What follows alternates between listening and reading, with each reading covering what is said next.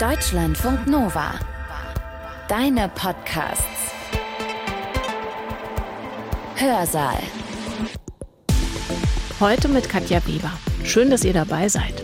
Wie ist es, wenn das Volk herrscht? Ist ja wichtig zu wissen, wenn man in Deutschland lebt, also in einer repräsentativen Demokratie, in einer Herrschaft des Volkes oder Volksherrschaft. Das ist es ja, was Demokratie bedeutet, aus dem Altgriechischen abgeleitet. Verankert ist die demokratische Verfasstheit in Deutschland im Grundgesetz, das hören wir gleich ausführlicher. Aber was genau bedeutet das denn? Also bedeutet das, dass Menschen, die mindestens 18 sind und die die deutsche Staatsbürgerschaft haben, dass die sich alle vier Jahre eine neue Führungstruppe wählen können? In Artikel 20 Absatz 2 des Grundgesetzes heißt es, alle Staatsgewalt geht vom Volke aus. Sie wird vom Volke in Wahlen und Abstimmungen und durch besondere Organe der Gesetzgebung, der vollziehenden Gewalt und der Rechtsprechung ausgeübt. Allerdings ist der Staat darauf angewiesen, dass Bürgerinnen nicht ständig die Polizei rufen müssen, damit seine Gesetze angehalten werden. Die staatliche Autorität muss also weitgehend respektiert werden. Die beste Begründung eines solchen Respekts ist, wenn sich die Bürgerinnen selbst als Mitglieder des Staates verstehen können. Wobei das, also diese Identifikation mit dem Staat, wobei die unterschiedlich ausgeprägt zu sein scheint. Gut also, wenn wir dieses komplexe Gebilde namens Demokratie eine Dreiviertelstunde lang genauer beleuchten können. Andreas Oldenburg macht das für uns. Der ist Politikwissenschaftler an der Berlin-Brandenburgischen Akademie der Wissenschaften. Beschäftigt er sich mit Fragen der Demokratie. Seine Arbeitgeberin, die Akademie, die geht seit einigen Jahren mit sogenannten Akademievorträgen an Brandenburger Schulen und da stellen dann die Forscherinnen und Forscher ihr jeweiliges Forschungsgebiet vor. Der Akademievortrag von Andreas Oldenburg heißt was ist Demokratie? Und er behandelt darin die ganz grundsätzlichen Aspekte und Begriffe, also Verfassung, Grundgesetz, Gewaltenteilung, aber auch zum Beispiel die Frage, wie sich soziale Medien und Demokratie miteinander vertragen. Für uns hat er diesen Vortrag nachträglich dann nochmal eingesprochen im Juni 2022 und er fächert darin die vielen Facetten der Demokratie auf. Demokratie bedeutet wörtlich Herrschaft des Volkes. Aber kann das Volk überhaupt herrschen? Das Volk ist schließlich kein Individuum, sondern eine Gruppe von Millionen von Menschen. Kann man wirklich sagen, dass alle diese Menschen herrschen? Ist es nicht vor allem so, dass sie von ihrer Regierung beherrscht werden? Die Mitglieder des Volkes hätten dann allenfalls die Aufgabe, zu entscheiden, welche Regierung über sie herrscht. Der Nationalökonom Josef A. Schumpeter fand, dass man Demokratie genauso verstehen muss. Wie er in einem in den 1940er Jahren erschienenen Buch mit dem Titel Kapitalismus, Sozialismus und Demokratie formuliert, ist Demokratie, ich zitiere, diejenige Ordnung der Institutionen zur Erreichung politischer Entscheidungen, bei welcher Einzelne die Entscheidungsbefugnis vermittels eines Konkurrenzkampfs um die Stimmen des Volkes erwerben. Dieses Demokratieverständnis grenzt Schumpeter scharf von dem ab, was er als die klassische Lehre der Demokratie bezeichnet.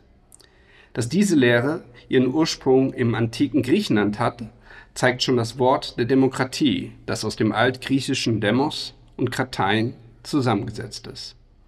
Demos bedeutet Volk, Kratein wird gemeinhin mit Herrschen übersetzt. Für Schumpeter verlangt eine Herrschaft des Volkes, dass das Volk einen gemeinsamen Willen über das Gemeinwohl hat, der durch Wahlen vermittelt Regierungen bindet.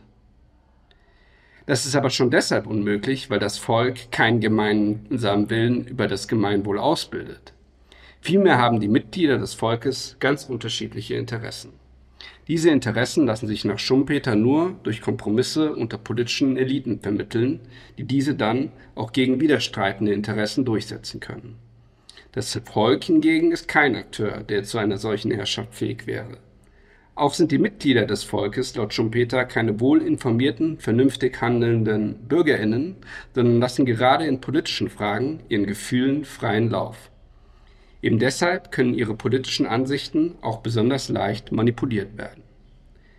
Demokratie kann für Schumpeter daher nur bedeuten, und hier zitiere ich ihn erneut, dass das Volk die Möglichkeit hat, die Männer, die es beherrschen sollen, zu akzeptieren oder abzulehnen. Von einer Herrschaft des Volkes kann man so kaum sprechen. Es herrscht die politische Führung. In diesem Vortrag behaupte ich hingegen, dass die Demokratie durchaus ihrem eigenen Anspruch gerecht werden kann.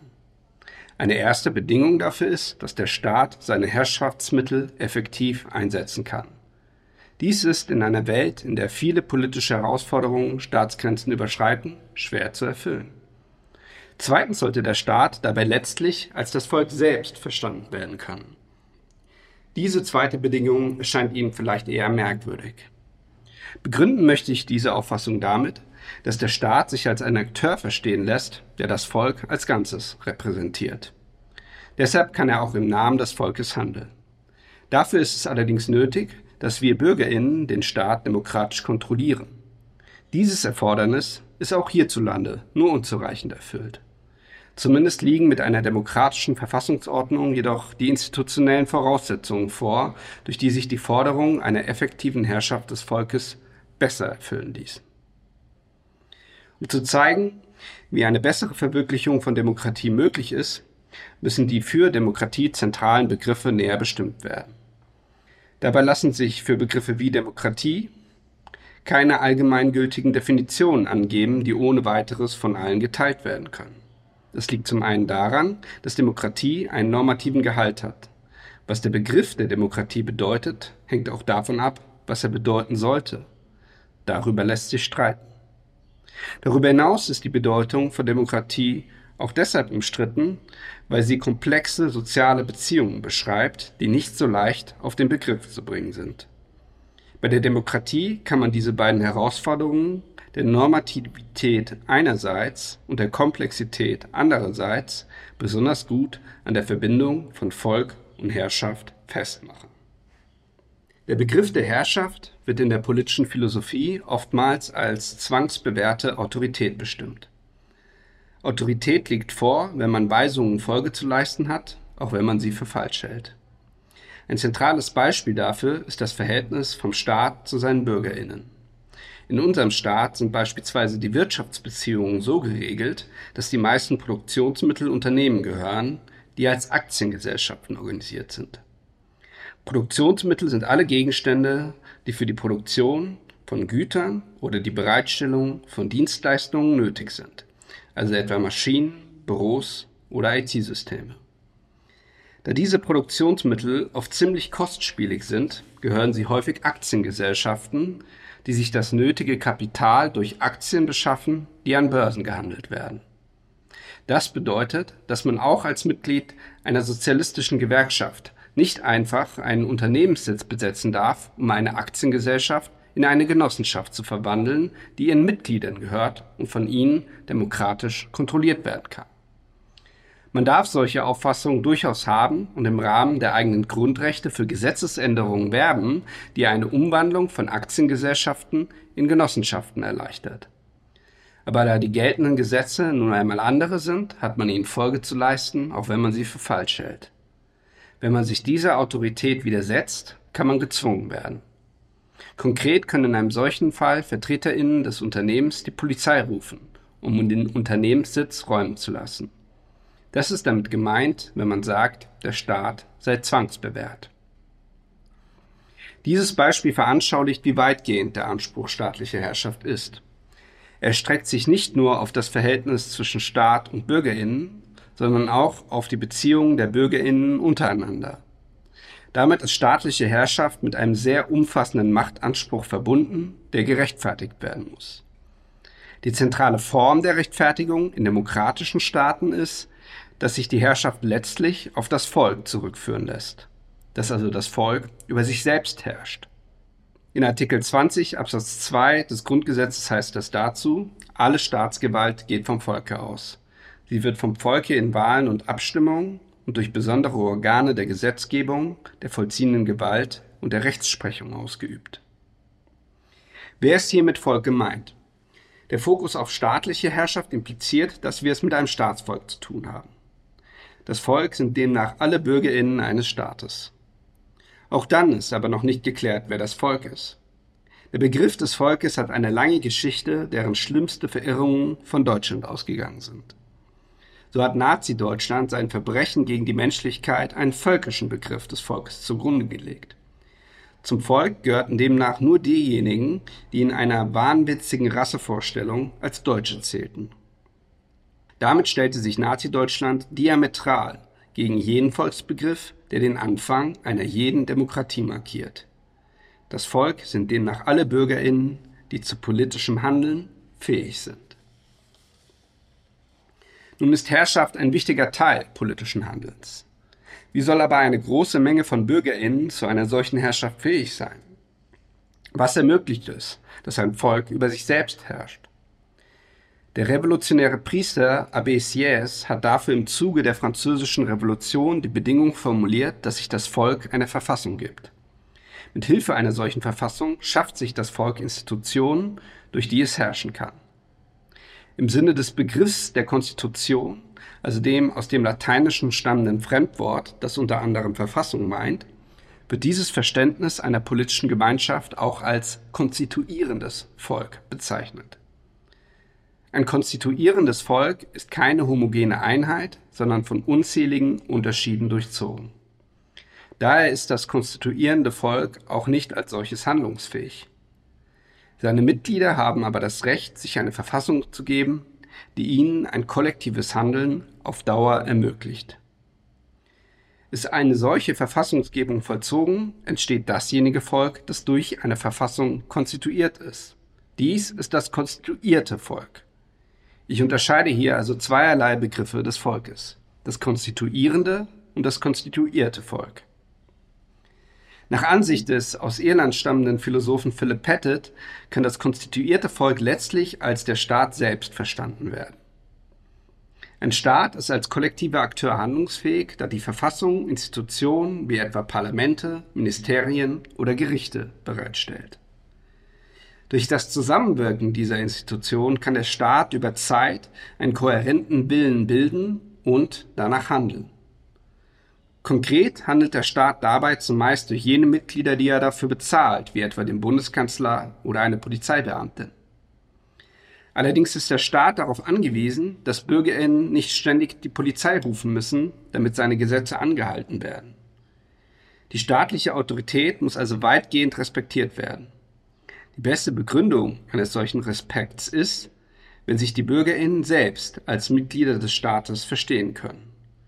Das ist möglich, wenn der Staat das konstituierte Volk repräsentiert, dessen Mitglieder Sie, wie ich hier annehmen möchte, alle sind.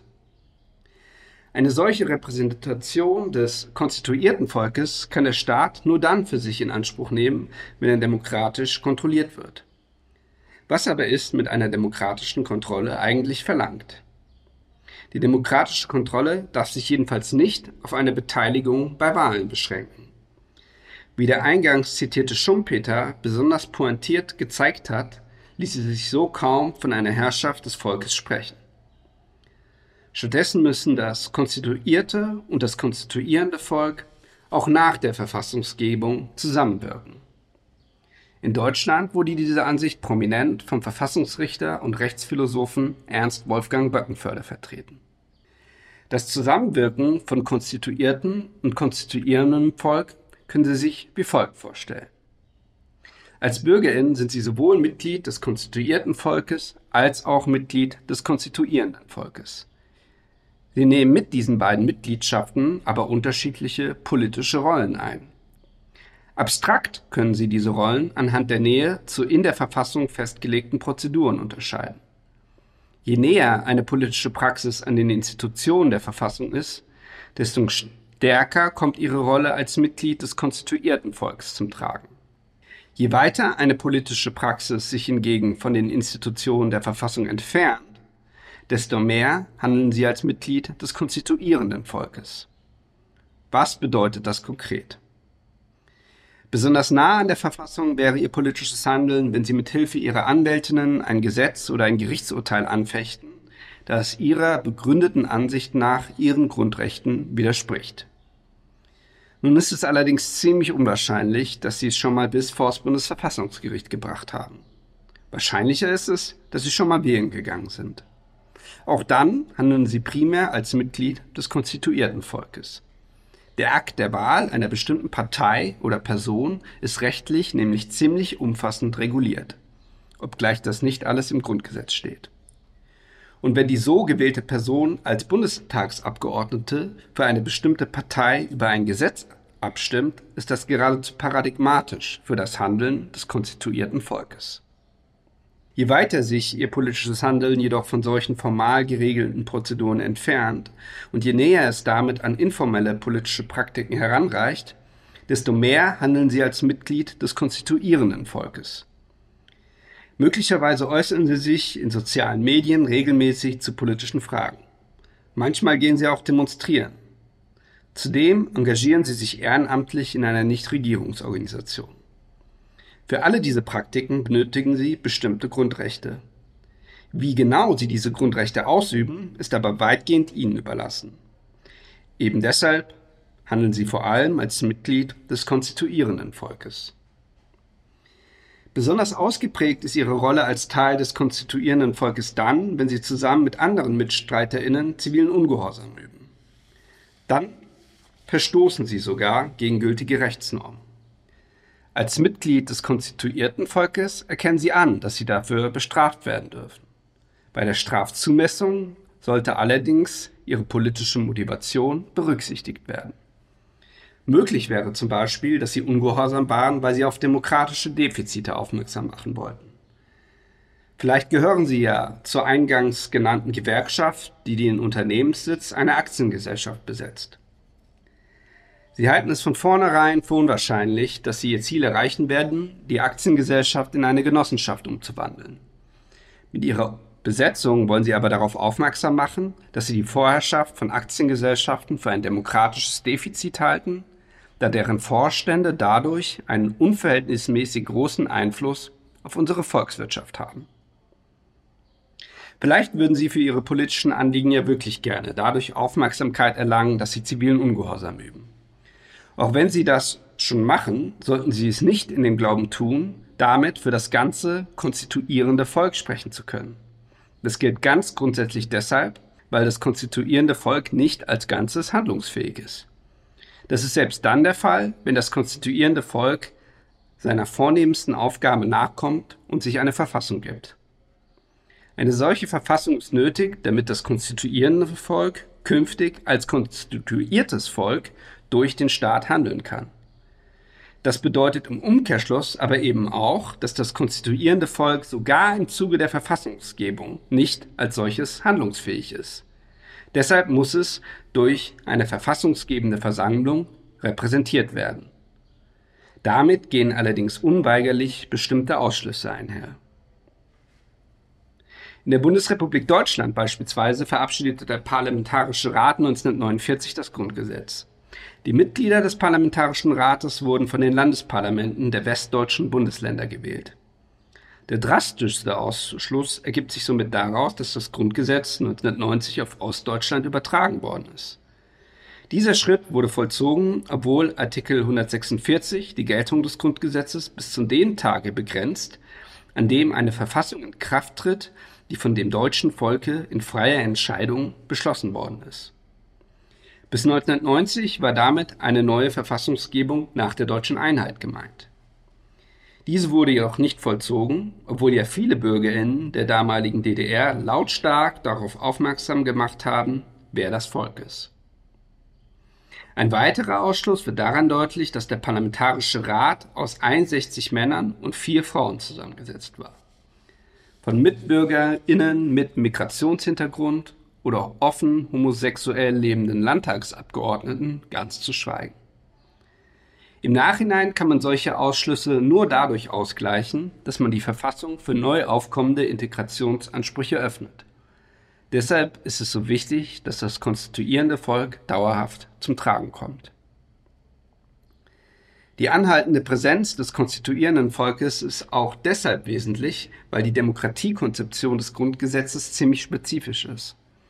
Im Anschluss an den Verfassungsrechtler und Demokratietheoretiker Christoph Möllers lässt sich das Grundgesetz durch eine Monopolisierung demokratischer Legitimität in parlamentarischen Institutionen charakterisieren. Ausgeschlossen waren mit der Verfassung neben einer Direktwahl des Bundespräsidenten auch Referenten auf gesamtstaatlicher Ebene. Dies wurde verbunden mit einem starken Schutz individueller Grundrechte.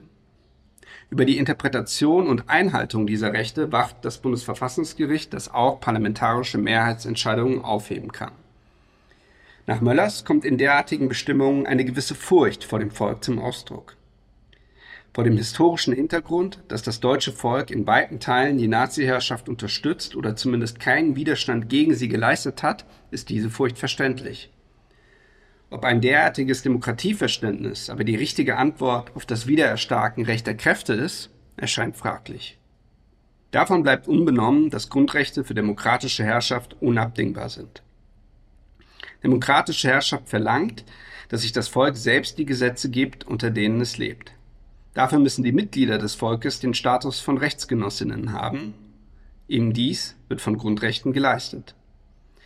Diese Grundrechte sind also nicht zuletzt deshalb wichtig, weil sie allen Bürgerinnen einen rechtlichen Status zuschreiben, der ihnen die Teilnahme an demokratischer Rechtsetzung ermöglicht. Darüber hinaus gibt es spezifischere Grundrechte, die für demokratisches Handeln nötig sind. Das gilt natürlich für das freie und gleiche Wahlrecht. Es gilt aber auch für weitere Rechte wie die Meinungs- und Versammlungsfreiheit, die es jeder Bürgerin ermöglicht, als Freie und Gleiche an politischen Willensbildungsprozessen teilzunehmen. Unumstritten ist darüber hinaus, dass allen Bürgerinnen weitere Grundrechte zukommen, in deren Rahmen sie selbst bestimmen können, wie sie leben möchten. In diesem ganz allgemeinen Sinne sind nicht nur Mitglieder der FDP liberale Demokratinnen, sondern wir alle. Es lässt sich nun allerdings trefflich darüber streiten, was solche Grundrechte im Einzelnen verlangen. Zählt es beispielsweise zur Meinungsfreiheit, die Grünen-Politikerin Renate Künast in sozialen Medien als pädophilen Truller zu bezeichnen? Und wenn ja, unter welchen Bedingungen? Sollte zum Recht auf Eigentum auch die Entscheidung leitender Angestellter von Aktiengesellschaften zählen, ob Populistinnen in sozialen Medien versuchen dürfen, mit Lügen demokratische Prozesse zu untergraben? Über diese Fragen müssen wir als Freie und Gleiche entscheiden, wenn das Volk herrschen soll. Die zentrale Herausforderung ist allerdings, dass wir uns uneins darüber sind, was Freiheit und Gleichheit eigentlich verlangen. Trotz dieser Uneinigkeit müssen allgemeinverbindliche Entscheidungen getroffen werden, muss Herrschaft ausgeübt werden. Eine solche Herrschaft kann nur dann eine demokratische Legitimität beanspruchen, wenn in ihr das konstituierende und das konstituierte Volk zusammenwirken. Wie dieses Zusammenspiel von konstituierendem und konstituiertem Volk aussieht, und welche Defizite es dabei auch hierzulande gibt, möchte ich Ihnen nun näher an den drei Staatsgewalten veranschaulichen. Die sogenannte Judikative spricht das Recht in Gerichten. Dass Gerichte dabei beanspruchen, das konstituierte Volk zum Ausdruck zu bringen, wird schon daran deutlich, dass sie ihre Urteile im Namen des Volkes fällen. Ein Beispiel dafür, das ich mir im Folgenden genauer anschauen möchte, ist das Urteil des Bundesverfassungsgerichts, mit dem dieses der Verfassungsbeschwerde der Grünen-Politikerin Renate Künast stattgegeben hatte.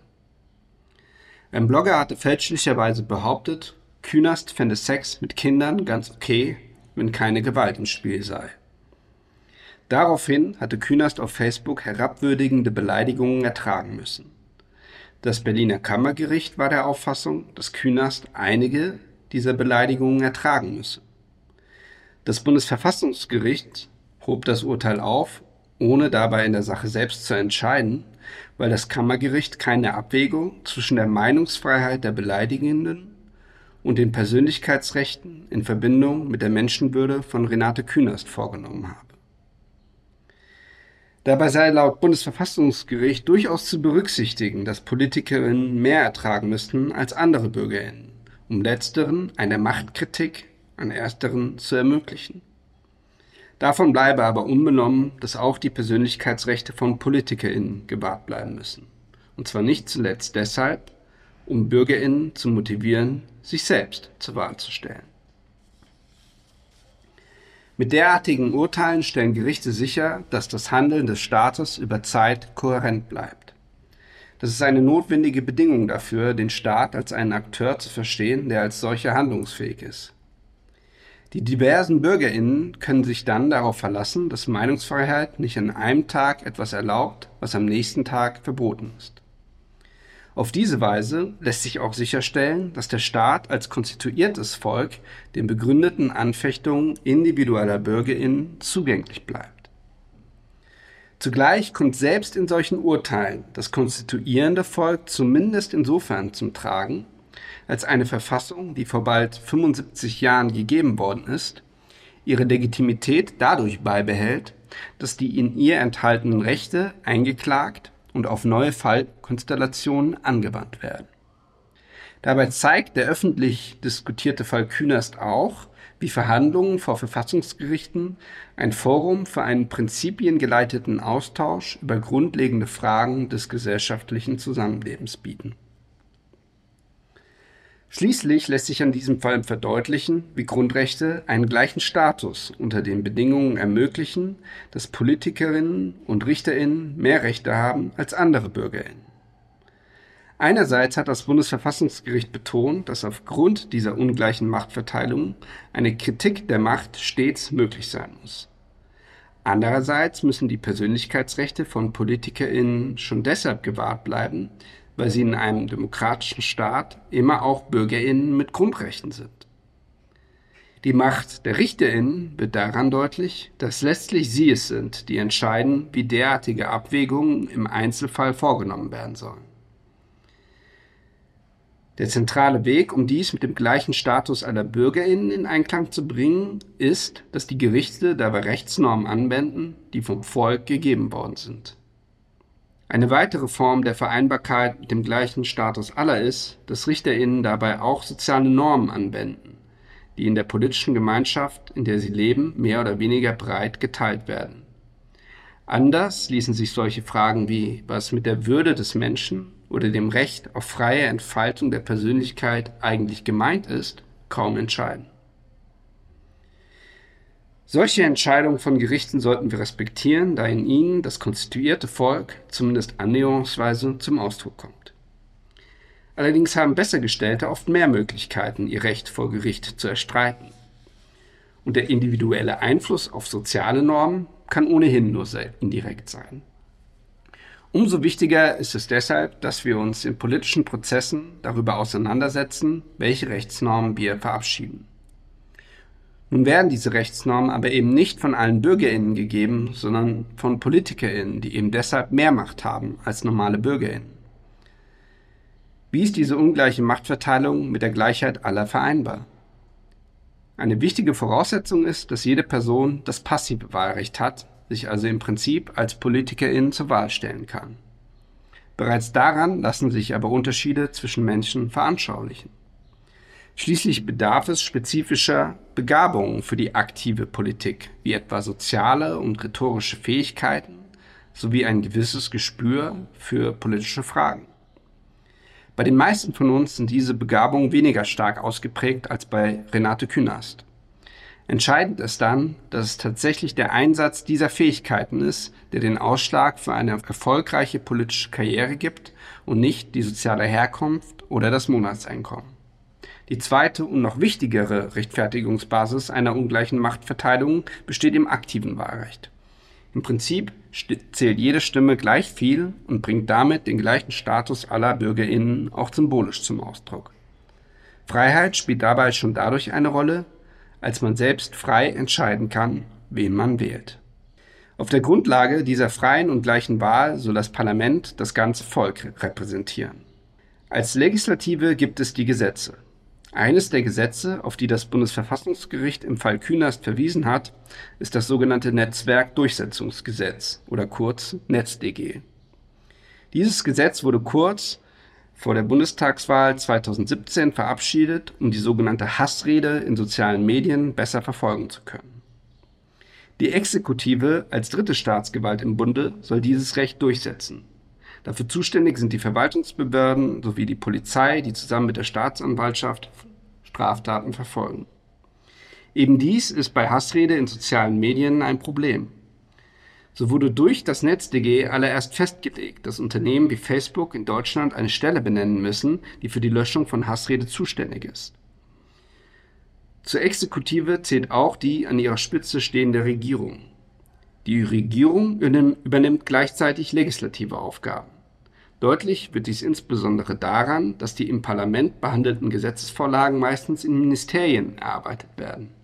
Dadurch hat die Regierung einen sehr weitgehenden Einfluss darauf, was in diesen Gesetzen steht. Im Hinblick auf das NetzDG hat der Politikwissenschaftler Robert Gorber herausgearbeitet, dass dieses Gesetz ursprünglich vom damaligen Justizminister Heiko Maas von der SPD angestoßen worden ist. Hintergrund war die steigende Anzahl von Geflüchteten aus Syrien, die aufgrund der von der CDU-Kanzlerin Angela Merkel verantworteten Entscheidung, die Grenzen zu öffnen bzw. die Grenzen nicht zu schließen, nach Deutschland kam. Im weiteren Verlauf nahmen Hasskommentare gegenüber PolitikerInnen stark zu. Dass vor diesem Hintergrund Heiko Maas eine solche Gesetzesinitiative in Angriff genommen hat, scheint vollkommen gerechtfertigt. Dass Maas dies als Justizminister getan hat, wird in einem parlamentarischen Regierungssystem wie der Bundesrepublik Deutschland dadurch legitimiert, dass die Regierung vom Parlament gewählt wird, das ja das Volk repräsentieren soll. Wie gut funktioniert diese Art demokratischer Arbeitsteilung nun aber eigentlich? Das NetzDG ist nicht das schlechteste Beispiel, um einige Defizite zu benennen. So wurde dieses Gesetz durch die Regierungskoalition auch deshalb beschlossen, um vor der nahenden Bundestagswahl 2017 noch irgendeine Regelung vorweisen zu können. Dabei gab es neben der Opposition auch innerhalb der Regierungsfraktionen viele Abgeordnete, die zunächst gegen das Gesetz waren. Weitere Gegenstimmen kamen von Interessenvertretungen. So befürchtete etwa der Branchenverband Bitkom, der auf Facebook vertritt, dass das Gesetz zu sogenannten Löschorgien führen würde. Dabei zeichnete sich eine seltene Einigkeit mit zivilgesellschaftlichen Akteuren ab, die sich sonst sehr gegen die übermächtig erscheinenden Digitalkonzerne engagieren. Dies sind Defizite demokratischer Prozesse, weil Stimmen, die sich in den behandelten Bereichen besonders gut auskennen, nicht gehört wurden. Um ein Demokratiedefizit handelt es sich aber vor allem deshalb, weil die ganze Idee, dass staatliche Handeln sich als Handeln des Volkes verstehen lässt, letztlich davon abhängt, dass es öffentlich besprochen und gerechtfertigt wird.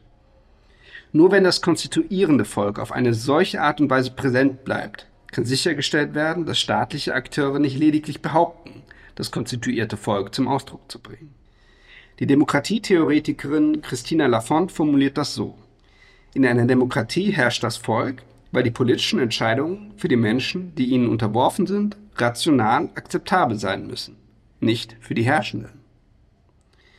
Die Bürgerinnen als Mitglieder des konstituierten Volkes müssen sich nur dann nicht der Herrschaft des Staates blind fügen, wenn sie hinreichend viel Zeit haben, um sich mit den zu verabschiedenden Regeln auseinanderzusetzen. Das ist besonders wichtig, wenn, wie im vorliegenden Fall, Grundrechte betroffen sind. Es müssen dann keineswegs alle Bürgerinnen eine Norm tatsächlich akzeptieren. Dem stünde ja der Umstand entgegen, dass sie sich darüber zumeist uneins sind. Gleichwohl muss den BürgerInnen die Möglichkeit gegeben worden sein, sich eine eigene Meinung zu bilden und sie in den politischen Prozess einzuspeisen. Kommen wir an dieser Stelle auf die eingangs eingeführte Auffassung zurück, laut der Demokratie in der Auswahl des Führungspersonals aufgeht. Schumpeter hat insofern recht, als BürgerInnen nicht durch die Wahl von Berufspolitikern sicherstellen können, dass diese ein Gemeinwohl verwirklichen, auf das sich alle einigen können.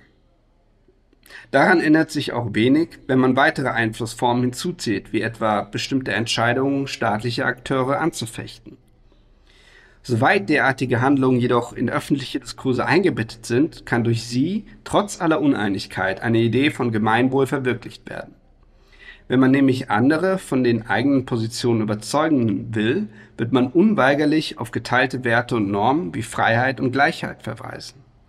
Die Meinungen darüber, was Freiheit und Gleichheit im Einzelnen verlangt, werden mehr oder weniger weit auseinandergehen. Langfristig kann durch solche Auseinandersetzungen das staatliche Handeln aber in eine Richtung gelenkt werden, die insofern das Gemeinwohl zum Ausdruck bringt, als sie auf Normen und Werten beruht, die in einer bestimmten politischen Gemeinschaft auf je eigene Art und Weise verwirklicht werden. Der Philosoph und Sozialwissenschaftler Jürgen Habermas hat herausgearbeitet, dass so universelle Normen und Werte vor dem Hintergrund der je eigenen Geschichte durch oft lange Kämpfe Stück für Stück realisiert werden können. So ist der Umstand, dass Beleidigungen gegen Renate Künast verfassungswidrig sein können, der zentralen Stellung von Artikel 1 Absatz 1 geschuldet, laut dem die Würde des Menschen unantastbar ist. Diese Norm ist derart zentral, dass sie mittlerweile auch als soziale Norm in das Selbstverständnis der Bundesbürgerinnen eingesickert ist. In anderen Kontexten, wie beispielsweise den Vereinigten Staaten, wird dagegen die Meinungsfreiheit höher gewichtet. Deshalb müsste eine Politikerin dort allerlei herabwürdigende Beleidigungen ertragen. Solche Unterschiede veranschaulichen, wie öffentliche Auseinandersetzungen langfristig zu einer kollektiven Selbstbestimmung führen können, die sich als gemeinschaftliche Form von Freiheit verstehen lässt. Davon bleibt unbenommen, dass wir in allen diesen Hinsichten mit demokratischen Defiziten konfrontiert sind. In Deutschland stellen aber selbst jene, die der Auffassung sind, dass Frau Künast auf unflätigste Art und Weise beleidigt werden darf, die Geltung des Grundgesetzes zumeist nicht in Frage. Das gilt auch für jene Partei, die für sich in Anspruch nimmt, eine Alternative für Deutschland zu formulieren.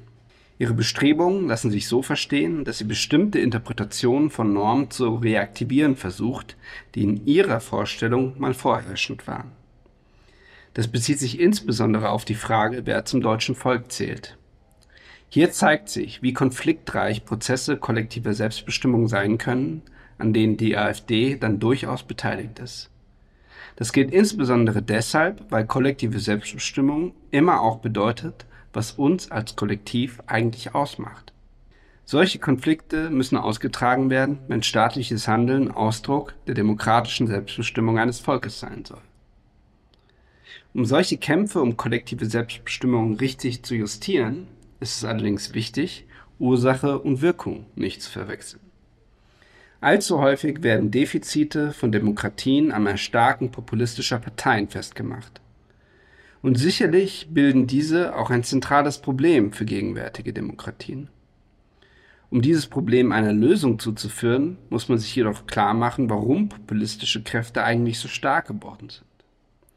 Mit einigen Bemerkungen dazu will ich diesen Vortrag beschließen. Für die Ausgangsfrage des Vortrags, ob das Volk herrschen kann, ist das schon deshalb wichtig, weil das Wort Populismus vom lateinischen Populus kommt und damit Volk bedeutet. Der Begriff des Populismus wird normalerweise so interpretiert, dass er das Volk gegen Eliten in Stellung bringt. Beschränken möchte ich mich hier auf genuin politische Erklärungen dieses Phänomens, wie sie in jüngerer Zeit von Philipp Manu Kolja Möller sowie dem Autorenduo Armin Schäfer und Michael Zürn ausgearbeitet worden sind. Manu führt das Erstarken des Populismus auf die Idee der demokratischen Repräsentation zurück, wie sie sich im Ausgang von der demokratischen Revolution in Frankreich und den Vereinigten Staaten herausbildete. Die Mitglieder des einfachen Volkes sollten demnach PolitikerInnen wählen, die sie gleichsam als bessere Version ihrer selbst repräsentierten. So ließ sich sicherstellen, dass der Pöbel, also der unzivilisierte Teil des Volkes, von der politischen Macht ausgeschlossen bleibt. Eben diese Form des Ausschlusses gerät jedoch ins Stocken. Eine der Ursachen dafür sind laut Mano die sozialen Medien, durch die sich auch und gerade der Pöbel lautstark Gehör verschaffen kann.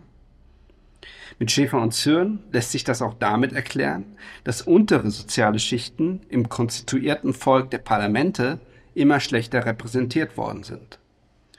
Beim Erstarken populistischer Kräfte handelt es sich dann insofern um eine Wiederkehr des Verdrängten, als diese Kräfte für sich in Anspruch nehmen, für das einfache Volk zu sprechen. Verfassungstheoretisch lässt sich das im Anschluss an Möller als Wiedereintritt des konstituierenden Volkes in den politischen Prozess verstehen, wie defizitär sich dieser Eintritt auch immer vollziehen mag. Eine damit zusammenhängende Ursache für den Populismus, die alle der genannten Autoren ähnlich sehen, ist der Umstand, dass das im Staat konstituierte Volk zunehmend weniger in der Lage ist, effektiv über jene sozialen Prozesse zu herrschen, von denen es unmittelbar betroffen ist. Das gilt vor allem für eine kapitalistische Wirtschaftsordnung, die Staatsgrenzen überstreitet. Das im Kontext dieses Vortrags einschlägige Beispiel sind Unternehmen wie Meta, das als Mutterkonzern von Facebook WhatsApp und Instagram wichtige Plattformen für politische Diskurse in weiten Teilen der Welt zur Verfügung stellt. Dadurch haben diese Unternehmen einen sehr großen Einfluss auf den Gebrauch von Meinungsfreiheit, da vor allem sie es sind, die entscheiden, wie diese Plattformen ausgestaltet sind. Da es sich um Aktiengesellschaften handelt, verwundert es nicht, dass diese Plattformen primär auf das User Engagement ausgerichtet sind, um durch gezielte Anzeigenwerbung Profite zu generieren. Der abwägende Austausch von Gründen im öffentlichen Diskurs wird dadurch nicht begünstigt. Insbesondere in der Europäischen Union wird versucht, dem durch diverse Regulierungsprogramme Einhalt zu gebieten. Man mag inhaltlich darüber streiten, wie gut diese Regulierungen greifen bzw. greifen werden. Eines bestreitet in der zeitgenössischen Demokratietheorie jedoch kaum jemand. Der demokratische Gehalt jener Prozesse, die in der EU zu solchen Regeln führen, ist in vielerlei Hinsicht defizitär. So ist es in der EU die Kommission, die mit ihren Initiativen weitreichende Vorentscheidungen trifft. Die Kommissarinnen dieser Kommission sind jedoch nicht gewählt, sondern werden von den Regierungen der Mitgliedstaaten ernannt und vom Europäischen Parlament lediglich bestätigt. Dass im weiteren Verlauf jenseits besonders informierter Politikzirkel sich viel mit diesen Prozessen auseinandergesetzt würde, kann man nicht behaupten. Dem Ideal der Selbstregierung werden diese Prozesse somit nicht gerecht. Das politische Handeln zurück auf den Staat zu verlagern, wie es etwa der AfD vorzuschweben scheint, wird jedoch nicht funktionieren. Im Falle des World Wide Web gilt das schon deshalb, weil es Staatsgrenzen per Definition überschreitet. So schwierig es auch erscheinen mag, langfristig ist der einzig realistische Weg, sich für die Demokratisierung supranationaler Institutionen wie etwa der Europäischen Union einzusetzen. Im Anschluss an Habermas sollten wir uns dafür als Mitglieder eines übergreifenden, konstituierenden Volkes in Europa verstehen, ohne dabei unsere Identität als Mitglieder der konstituierenden Völker in unseren Nationalstaaten aufzugeben. Ein solches Selbstverständnis könnte im weiteren Verlauf zu einer erneuten europäischen Verfassungsgebung führen. Wie der politische Theoretiker Peter Niesen anführt, können wir uns als Mitglieder des konstituierenden Volkes Europas aber auch jetzt schon dadurch einbringen, dass wir das Handeln der Europäischen Union grundsätzlich kritisieren, mit dem Ziel, es neu auszurichten. Ein wichtiger Kritikpunkt ist meines Erachtens, dass sich die EU darauf beschränkt, private Unternehmen, die öffentliche Aufgaben übernehmen, von außen zu regulieren. Stattdessen müsste auch ermöglicht werden, Digitalkonzerne zumindest im Hinblick auf bestimmte Fragen, wie etwa die Nutzung von Daten, zu sozialisieren und von den Nutzerinnen oder ihren Repräsentantinnen intern zu kontrollieren.